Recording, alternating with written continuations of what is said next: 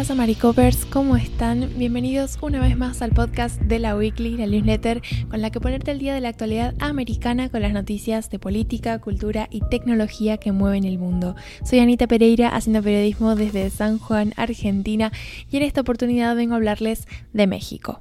Específicamente vamos a hablar de una súper controvertida legislación electoral que justamente este miércoles ha sido aprobada por el Senado de México. Esta legislación en realidad es un segundo intento del presidente Andrés Manuel López Obrador, más conocido como AMLO, por instaurar una reforma electoral que ahora vamos a ver un poco de qué se trata, pero en resumidas cuentas AMLO hizo un primer intento presentó un proyecto al Congreso que fue rechazado categóricamente por la oposición y que no consiguió la cantidad de votos necesario porque básicamente planteaba una reforma a la Constitución. Entonces, este segundo intento, que finalmente sí se ha aprobado porque requería menos cantidad de votos y ha logrado juntar esos votos, es una enmienda a ciertas leyes que contribuyen a definir, digamos, el código, el régimen electoral federal en México y bueno, plantea algunos cambios significativos que vale la pena analizar. Sobre todo porque The Atlantic que es este medio eh, estadounidense, publicó la semana pasada una columna de opinión del comentarista político David Frum, que es sumamente crítico con la administración de AMLO y de hecho lo califica de autócrata por promover esta nueva legislación de la que ahora vamos a hablar. El artículo se titula El vecino autócrata y hace un repaso de algunas otras medidas ¿no? que ha tomado la, la actual administración mexicana, que lógicamente ha tenido sus aciertos y sus desaciertos y que un poco esto contribuye a respaldar esta acusación sobre las aspiraciones autocráticas de AMLO. Pero el principal foco de este artículo, y es lo que nos interesa a nosotros en esta columna, tiene que ver con la reforma electoral. Lo que hace Frum es un poco advertir que según la trayectoria que está teniendo actualmente López Obrador, las elecciones federales del próximo 2024, que son elecciones presidenciales, podrían ser eh, injustas, menos libres, digamos, como que está amenazando con esta nueva legislación el régimen democrático en el país. Eso es un poco, digamos, el argumento y la, tesis de este artículo publicado en The Atlantic. ¿Qué pasa? El año pasado, eh, López Obrador, como les decía, presentó al Congreso un proyecto de reforma electoral que fue sumamente criticado.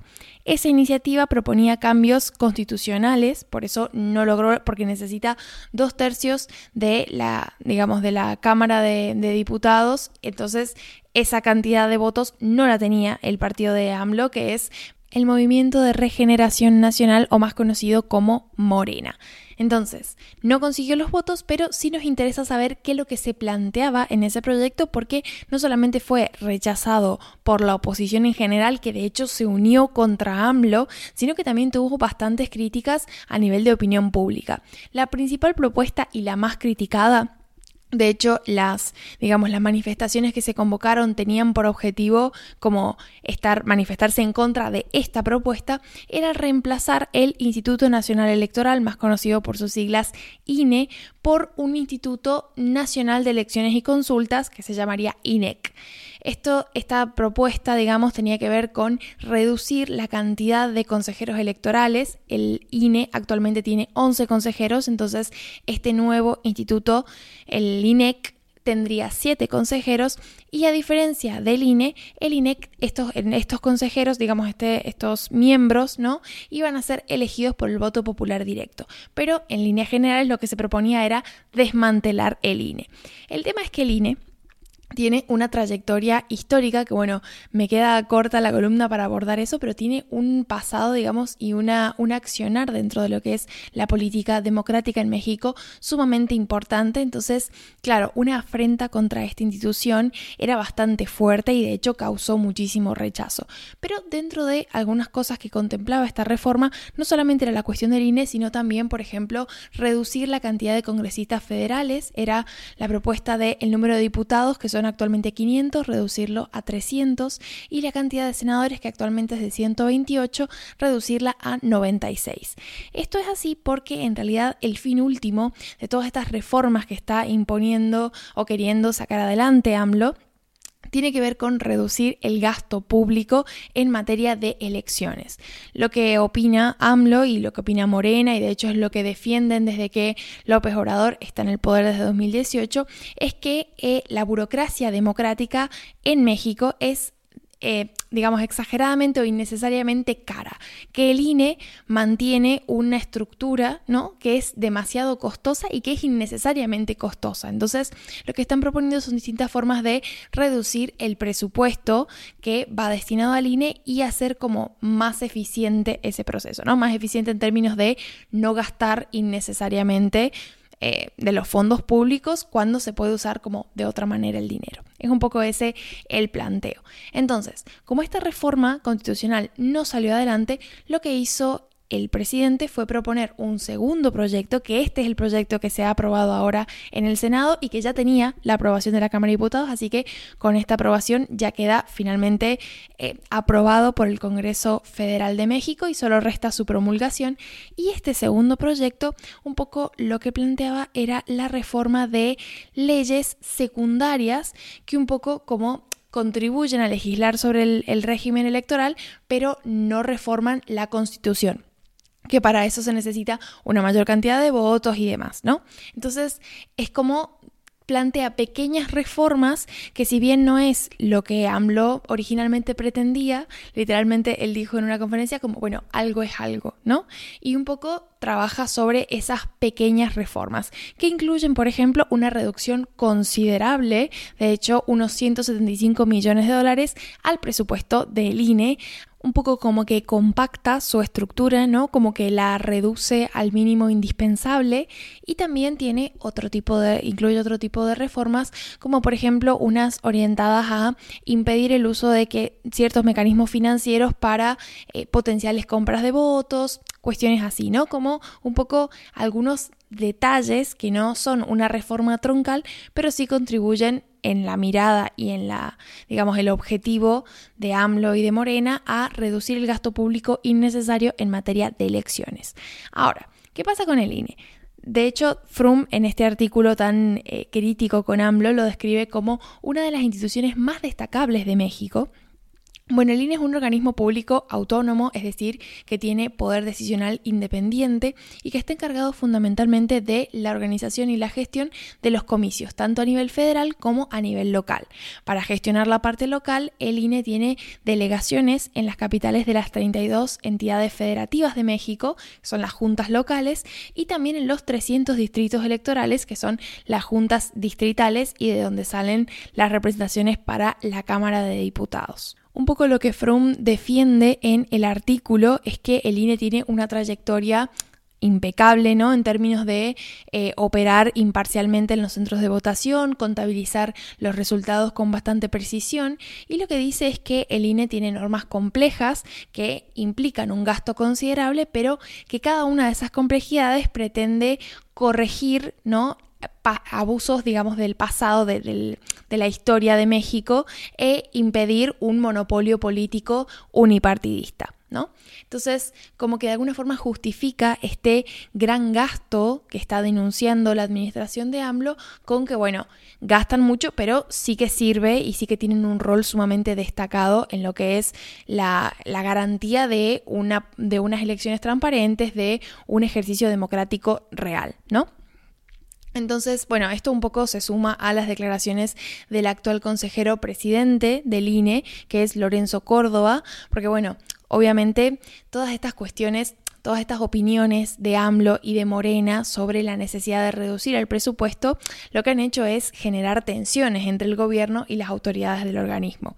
Córdoba, que como les decía es el consejero presidente del INE, un poco salió a hablar sobre este plan B, este segundo intento de AMLO que finalmente se ha aprobado para reducir el gasto público, eh, o sea, la inversión en realidad del Estado en el INE.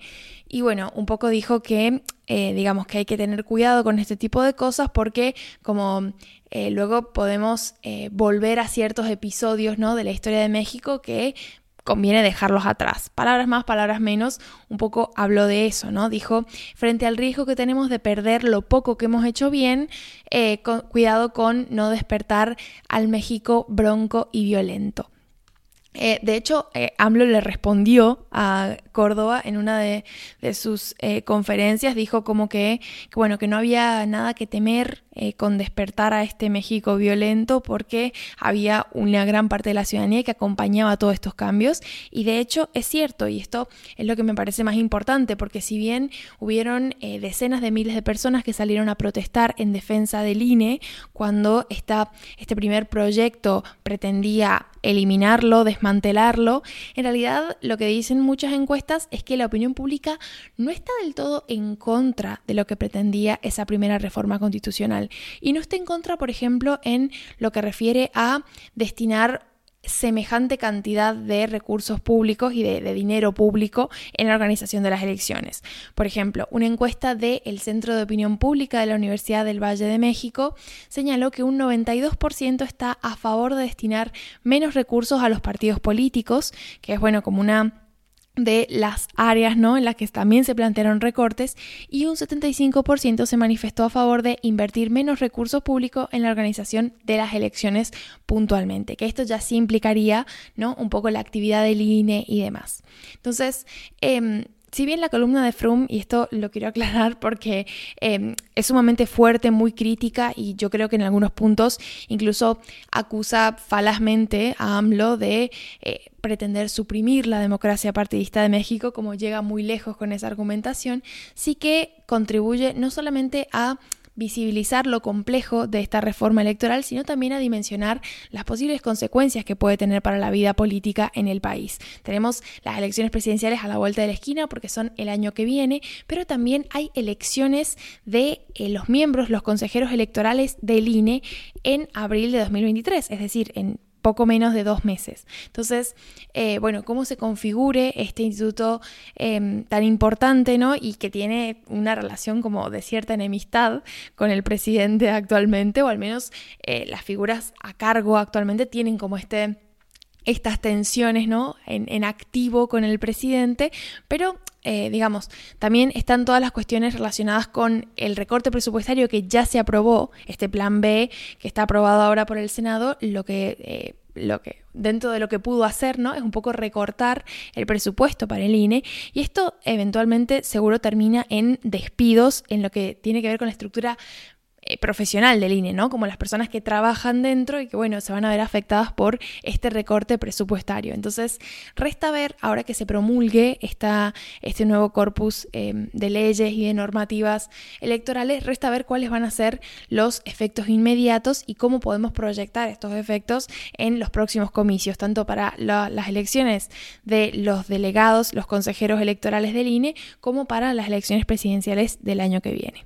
Así que bueno, ese es un poco el resumen. Ahora los dejo con Emilio que les trae los titulares. ¿Qué pasa, Maricopers? Pues yo os voy a hablar del asilo, porque la administración de Joe Biden aprobó esta semana una política que reducirá drásticamente el número de migrantes que pueden solicitar asilo en Estados Unidos. La, la medida tiene previsto implantarse en mayo y ha sido ampliamente criticada por grupos progresistas, pro inmigración y de derechos humanos. Cabe recordar que durante la administración de Trump, la Casa Blanca se valió de la emergencia pandémica para aplicar el título 42, una regla que les permitía expulsar del país a migrantes que habían entrado en Estados Unidos de forma no autorizada. Título 42 ha permitido a las dos últimas administraciones mandar a México y a otros países a todos aquellos solicitantes de asilo que hubieran cruzado la frontera de forma ilegal, a veces en cuestión de horas. Pero esa regla tiene previsto dejar de ser efectiva el próximo 11 de mayo, el mismo día en el que expiran las diferentes declaraciones de emergencia promulgadas con motivo de la pandemia. Esto es importante porque Históricamente, muchos migrantes que llegaban a la frontera y la cruzaban de forma ilegal, luego al pedir asilo tenían que empezar un proceso judicial que les permitía quedarse en Estados Unidos mientras esperaban esa decisión. Y como la decisión va tan lenta porque hay tantos casos acumulados, eso hacía que montones de migrantes se quedaran en el país a veces durante años sin tener una resolución de su petición de asilo. Entonces, la nueva política aprobada por la Casa Blanca tendrá una validez provisional de dos años y permitirá la deportación diligente de migrantes que o no hayan pedido protección a otro país de camino a Estados Unidos o no hayan avisado a las autoridades fronterizas estadounidenses a través de una app de sus planes de solicitar asilo. El plan de la Administración es frenar la llegada incesante de migrantes desde países como Cuba, Haití, Venezuela o el Triángulo de Centroamérica, especialmente a partir de mayo, que es cuando el fin del título 42 podría generar un nuevo efecto llamada a la frontera. Los críticos señalan que la política de Biden es solo una versión remasterizada de lo que ya hizo Trump durante su presidencia y que el actual presidente criticó con tanta dureza. La Casa Blanca se defiende diciendo que la crisis fronteriza es culpa de las cámaras legislativas que hasta ahora han sido incapaces de reformar las leyes migratorias del país.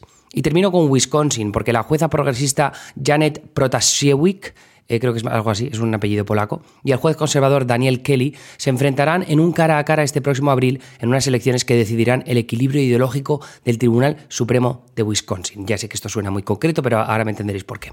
La conclusión de esta batalla podría tener implicaciones trascendentales en materia del acceso al aborto en el Estado, redistribución de distritos del Estado y derechos de acceso al voto en el Estado. Y eso último, el derecho de acceso al voto, no es baladí teniendo en cuenta la importancia reciente que ha tenido Wisconsin en elecciones presidenciales como estado bisagra, estado competitivo.